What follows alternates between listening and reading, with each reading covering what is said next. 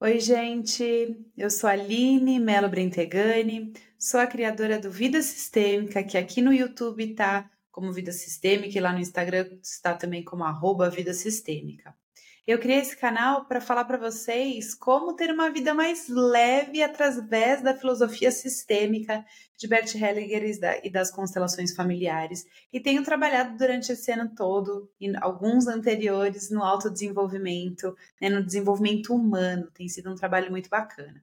Nesse mês de novembro, e eu fiz isso em todos os meses do ano, com um tema específico, mas nesse mês de novembro, nós estamos falando sobre os bebês não nascidos. E hoje, nesta semana, a gente está falando sobre os abortos. Sejam abortos naturais, onde o próprio corpo um, termina a gestação e, e, na maioria das vezes, espelha esse bebê, mas também pelos abortos onde a mãe, o pai ou os dois em conjuntos decidiram aí pelo final da gestação é sempre um tema delicado, muito difícil de ser abordado, não só para quem está falando, como eu, mas para quem realmente viveu. Eu tive um aborto espontâneo, eu tive uma gravidez ectópica, uma gravidez nas trompas, lá em 2013, já faz 10 anos, e realmente é uma experiência muito sofrida, muito dolorida, uh, e que marca efetivamente as nossas vidas para sempre. Não só a minha, como do meu marido, como da família toda que experienciou pela segunda vez. Eu sou a segunda geração, uma tia minha, irmã da minha mãe também passou pela mesma questão, né? E quem sabe outras gerações também passarão. Mas hoje, o tema que eu quis trazer para vocês é a dinâmica inconsciente uh, e sistêmica visível e notada das mulheres que provocam, que optam por o aborto. Eu vou evitar falar a palavra provocam, porque ela tem uma carga muito, muito grande de julgamento, de é, um cunho às vezes religioso, um cunho moral, que não vem ao caso. Eu tenho a minha ideia sobre isso, não uh, precisa ser a mesma ideia que você, né? Mas o que eu quero hoje trazer para você é qual é a dinâmica que acontece com uma mulher que decide por interromper a gravidez. Seja porque ela não estava preparada para gestação ou para ser mãe, porque uh, teve um relacionamento que não foi a contento, uh, porque esse homem, esse parceiro, pediu que isso fosse feito e ela cedeu. Alguma coisa é, existe no sistema, na vida dessa mulher, para que ela tome essa decisão de uh, interromper uma gestação. A primeira, o primeiro movimento pós decisão tomada, pós o que foi feito, independente se o bebê sobreviveu ou não, olha que importante isso, porque muitas vezes uma mulher que decide interromper uma gestação e faz um movimento uh, para que isso aconteça, não impede que essa gestação aconteça. Existem muitas pessoas nascidas na vida que sabem ah, ou que descobrem em movimentos sistêmicos, em terapia, que as mães eh, tentaram interromper essa gestação, mas são pessoas que estão aí na vida, né? Mas que também recebem uma carga importante eh, do que aconteceu com essa mulher, essa dinâmica que eu quero falar hoje. Eu recebi de vocês muitas caixinhas lá no Instagram falando isso, uh, que uh, se sentem, primeiro, muito culpadas por terem tomado essa decisão ou feito esse movimento de interromper uma gestação. Uh, a gente precisa lembrar que no nosso país o aborto ainda é ilegal, muitos lugares no mundo são ah, já, já é um movimento liberado, e isso vai ser sempre uma temática muito conturbada e controversa de novo, porque ela inclui uma carga muito grande do nosso código de conduta, do nosso código de regras. Então, uh, se a gente for pensar bastante uh, laicamente, sem religião, mesmo que no Brasil o aborto fosse legalizado, sempre vai existir algo acima das leis do país, que são as leis do meu sistema, da minha família, o meu código de ética e de conduta, que veio da, dos meus pais, que veio dos meus avós, dos meus bisavós, e que, a partir do momento que eu saio desse código, que eu violo essas leis, eu me coloco em risco de não pertencer mais. Então, a gente nunca pode esquecer, quando a gente está olhando para a visão sistêmica do aborto, que a gente está vivendo uma vida de muita lealdade às crenças e aos valores do nosso sistema. Ok, tendo colocado isso, a gente precisa lembrar que uma mulher que pratica a, a decisão, que coloca em risco efetivo esse bebê e essa gestação de ir até o final, ela sente uma culpa imensa. Ela com certeza se vê como uma grande assassina certo? Porque ela está efetivamente interrompendo uma vida, isso é fato. É, não, a gente, eu não quero tapar o sol com a peneira.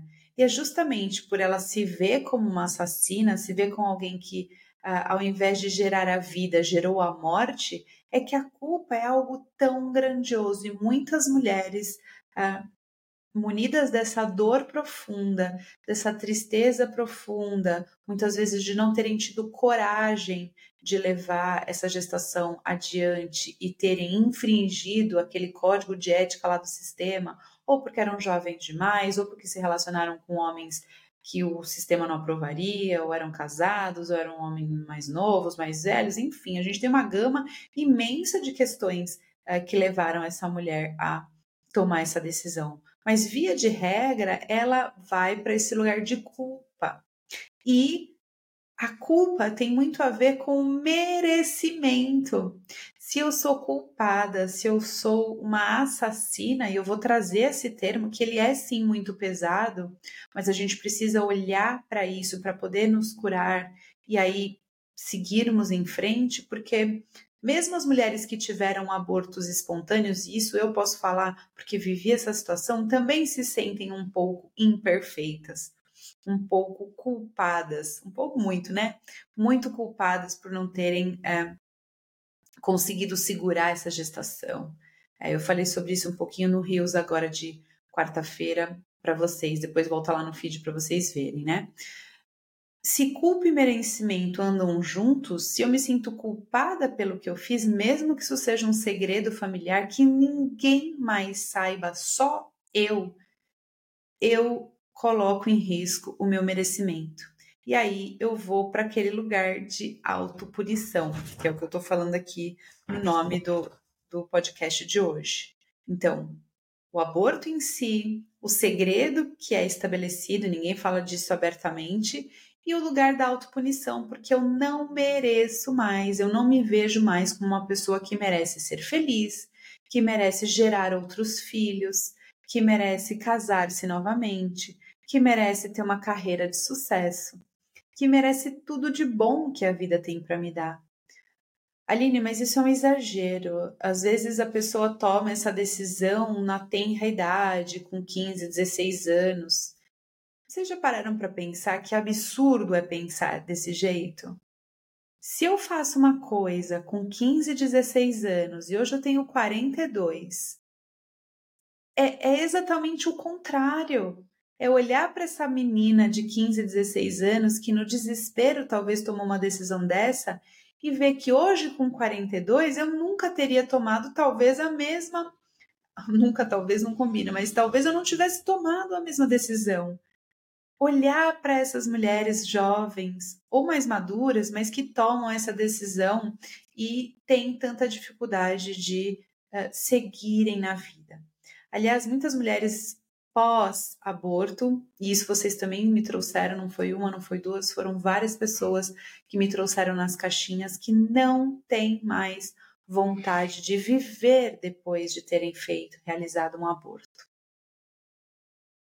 Olha que coisa profunda. Olha que sentimento difícil de ser visto, de ser digerido. Será que algum dia uma mãe que sofreu um aborto, que provocou, né, que decidiu pelo aborto, uh, consegue esquecer esse bebê?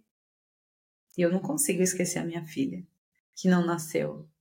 A menina de 15 anos, amedrontada, não vai conseguir esquecer dessa história. Ou a mulher que decidiu interromper uma gestação porque o bebê uh, não sobreviveria, tem uma doença que ele não sobreviveria porque ela já tem seus 50 anos, e ela já é avó, não estava mais preparada para ser mãe, não estava mais disponível para ser mãe. Quem é que está mais ou menos vulnerável? Todas estou, estamos. E é isso, essa vulnerabilidade, essa, esse infringir do código de ética da, do sistema leva a gente para o segredo e leva a gente para a autopunição. É como se eu não fosse mais merecedora das coisas boas da vida.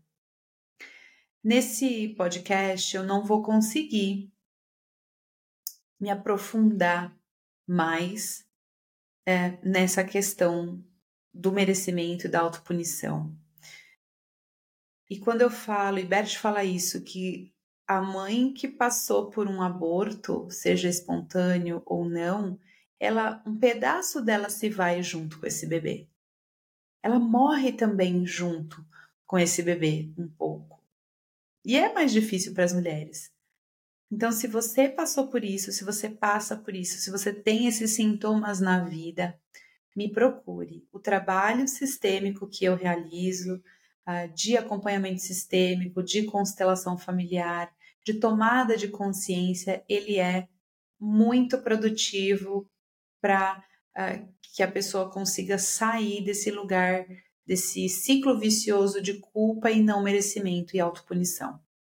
Então, se você, de novo, passa por isso e é chegado o momento da sua ajuda, me procura no arroba Vida Sistêmica, me manda uma mensagem, tem lá o meu WhatsApp, também meus contatos, e a gente pode trabalhar essa questão de uma maneira mais ampla, olhando para a vida, especialmente a sua vida, porque você ficou na vida. Esse bebê já partiu, esse bebê cumpriu o trajeto, a missão dele, mas você está na vida, com certeza com outras pessoas dependendo de você emocionalmente, financeiramente, fisicamente e que querem você na vida muito bem. Tá certo? Semana que vem tem mais. Deixe seus comentários, vai me trazendo aí os temas que vocês querem conversar para a gente continuar nosso papo aqui. Seja lá no Spotify, no podcast ou no YouTube com o videocast. Até mais!